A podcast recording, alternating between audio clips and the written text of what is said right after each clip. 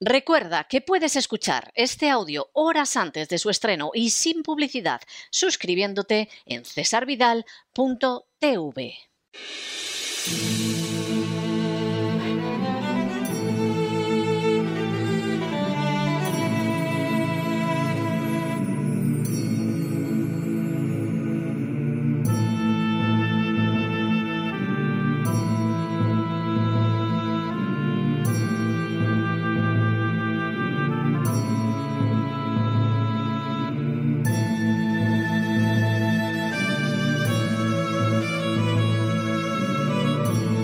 La voz con César Vidal, desde el exilio.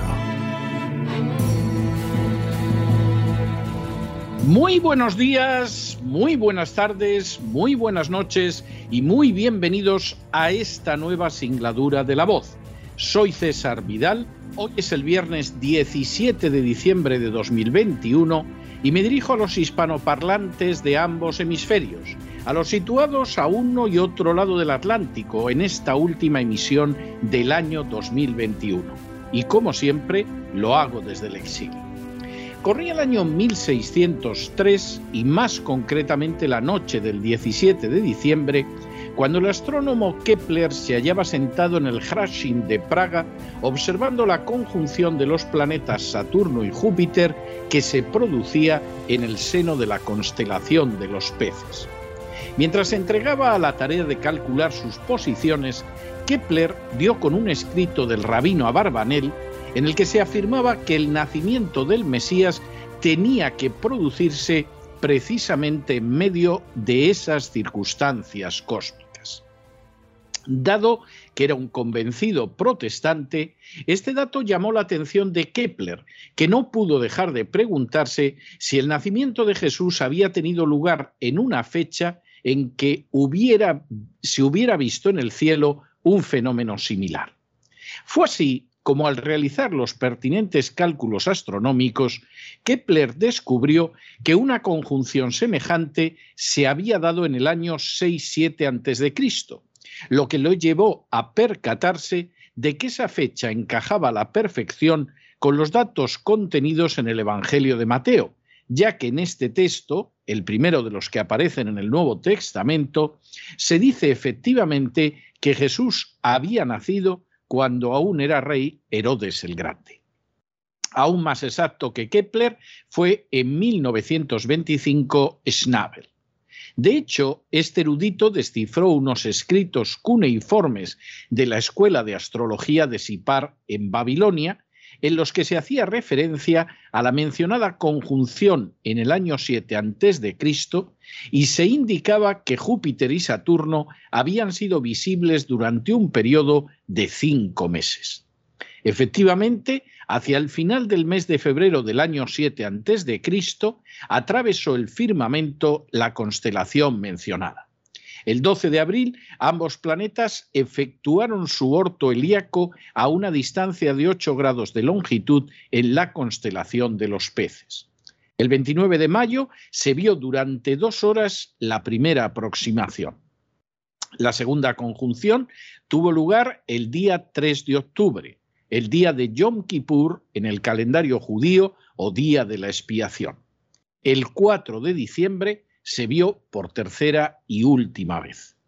Fue esta conjunción la que contemplaron los magos, magos que no reyes magos, de los que habla el Evangelio de Mateo, unos personajes que no practicaban las artes ocultas, sino que pertenecían a una tribu meda del mismo nombre, ya mencionada por el historiador griego Heródoto y que al parecer contaba con conocimientos astronómicos. Una vez más, los datos encajaban con el Evangelio de Mateo e incluso explicaban la manera en que los magos pudieron ver la estrella y seguirla durante meses hasta llegar a Palestina. La misma se habría aparecido en diversas ocasiones. La primera llamando su atención, la última indicándoles dónde se encontraba el niño Mesías. De esa manera, por lo tanto, Jesús habría nacido en mayo u octubre del año séptimo antes de Cristo, más verosímilmente la primera fecha, Y como señala el primer libro del Nuevo Testamento, su nacimiento habría venido acompañado de la visión de un astro en el cielo, astro que rastrearon los magos. Por añadidura, Jesús había nacido justo en la época en que la Biblia, a través de la profecía del patriarca Jacob, señalaba que nacería el Mesías, es decir, cuando el trono judío lo ocupara un no judío. Esa fue la época de Herodes el Grande, el único personaje no judío que llegó a ser rey de los judíos. Hoy, quien se dirige a ustedes realiza el último programa de este año 2021 y desea recordarles que ya estamos en la época de Navidad. No lo hace por cuenta de unos grandes almacenes ni para traerles a la cabeza que en Nochebuena habrá que cenar con esos cuñados que de los que se huye a lo largo del año como si fueran la peste. Tampoco pretende incitarlos al consumo, a los atracones o a las borracheras que lamentablemente suelen caracterizar estos días. Lo hace porque la Navidad nos permite recordar a alguien que derramó, que derrama y que derramará una luz muy superior a la del fenómeno astral que contemplaron hace más de dos mil años unos magos.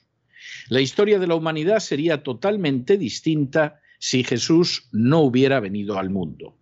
Nuestra sociedad padecería los males típicos de la por otros conceptos magnífica cultura clásica. La esclavitud, por ejemplo, seguiría siendo algo normal e incluso obligado, porque como señaló el filósofo griego Aristóteles, algunos hombres nacen para ser esclavos.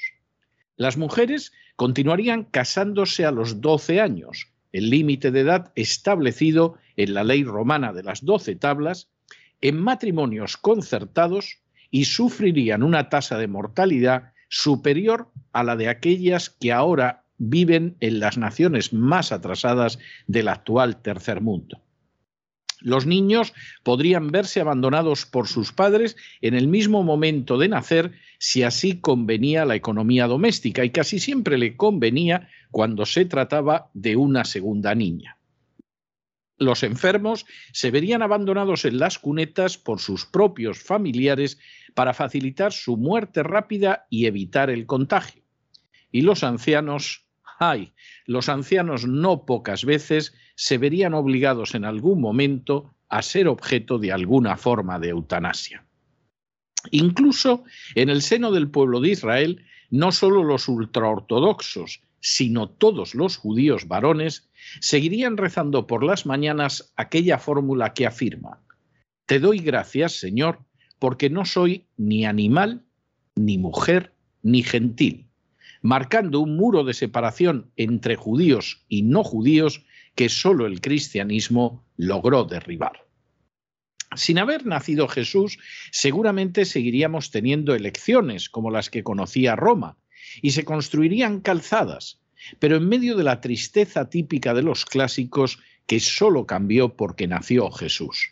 Y todo ello en el supuesto, naturalmente, de que Roma hubiera resistido a los bárbaros, porque si al final godos o unos hubieran prevalecido arrasando el imperio, poco o nada nos habría llegado de la cultura clásica salvada por el cristianismo.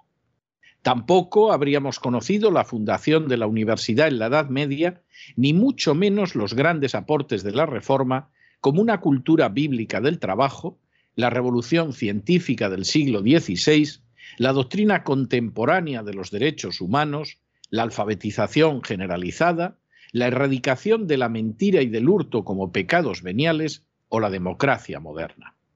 Nada de eso tendríamos si Jesús no hubiera nacido.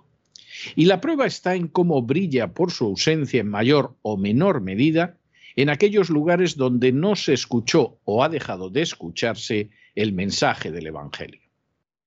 Por encima de todos esos logros innegables vinculados al cristianismo, por añadidura y de manera todavía mucho más importante, millones de personas no habrían conocido a lo largo de estos dos milenios lo que es la paz de corazón, ni experimentado la esperanza en medio de las dificultades, ni disfrutado la confianza serena en la vida tras la muerte, ni sabido el gozo del perdón que no, deriva de, rituales y ceremonias, sino solo del abrazo gratuito de Dios que únicamente puede ser recibido mediante la fe. Jesús ha sido la luz indescriptible que lo ha hecho posible para millones de seres humanos. Lo que hoy pretendo dejarles no es un simple recuerdo histórico como en otras ocasiones. Se trata más bien de una reflexión y de una invitación. Las dirijo ambas a todos aquellos que nos escuchan, a los que no tienen voz, a los ancianos, a los enfermos, a los huérfanos, a los deprimidos, a los que están solos, a los que piensan en quitarse la vida, a los que carecen de un empleo digno, a los que sufren, a los que no disponen de alguien que los escuche, a los que se sobrecogen pensando en un futuro de confinamientos interminables, a los que miran en torno suyo sin encontrar un rostro amigo, a los que lloran, a los que ven incluso a personas cercanas que pretenden convertirlos en apestados y marginados. A todos ellos y a muchos más, quiero hoy recordarles que la paz, la esperanza, la confianza, el perdón y mucho más se encuentra a disposición de aquellos que abren sus corazones a Jesús a pesar de la crisis económica, de las desastrosas castas que padecemos o de la inseguridad relacionada con el futuro. Los invito hoy a alegrarse aunque parezca que no hay motivos. En realidad los hay de sobra, siquiera porque en estos últimos días de 2021 podemos darle gracias a Dios porque hace más de dos mil años nació Jesús y su luz sigue iluminando el mundo sumido en las peores negruras. Ahora mismo en este mismo instante, está ahora llamándolos para que acepten su reconciliación y su abrazo de amor. No dejen pasar un día más para hacerlo, porque es la decisión más importante que pueden tomar en sus vidas. En cuanto a nosotros, el equipo de la voz, no dejaremos de estar con ustedes durante las vacaciones de Navidad. Aunque el programa La Voz descansa por unas semanas, seguiremos de manera ininterrumpida con los programas exclusivos de cesarvidal.tv. Podrán acudir a los posts que se, publiquen en cesarvidal.com y Dios mediante, si fuera necesario por noticias de especial relevancia, regresaríamos de manera puntual para proporcionarles un análisis sólido, veraz e imparcial. En otras palabras, aún de vacaciones, continuaremos a su lado. Y en un día como este, recuerden que no deben dejarse llevar por el desánimo o la frustración. Y es que a pesar de que los poderosos muchas veces parecen gigantes, es solo porque se les contempla de rodillas y ya va siendo hora de ponerse en pie. Mientras tanto, en el tiempo que han necesitado ustedes para escuchar este editorial, la deuda pública española ha aumentado en cerca de 7 millones de euros, pero nosotros le damos gracias a Dios de que no hemos contribuido a ese desastre ni siquiera con un céntimo de publicidad institucional. Muy buenos días, muy buenas tardes, muy buenas noches. Les ha hablado César Vidal desde el exilio. Hoy más que nunca, que Dios los bendiga.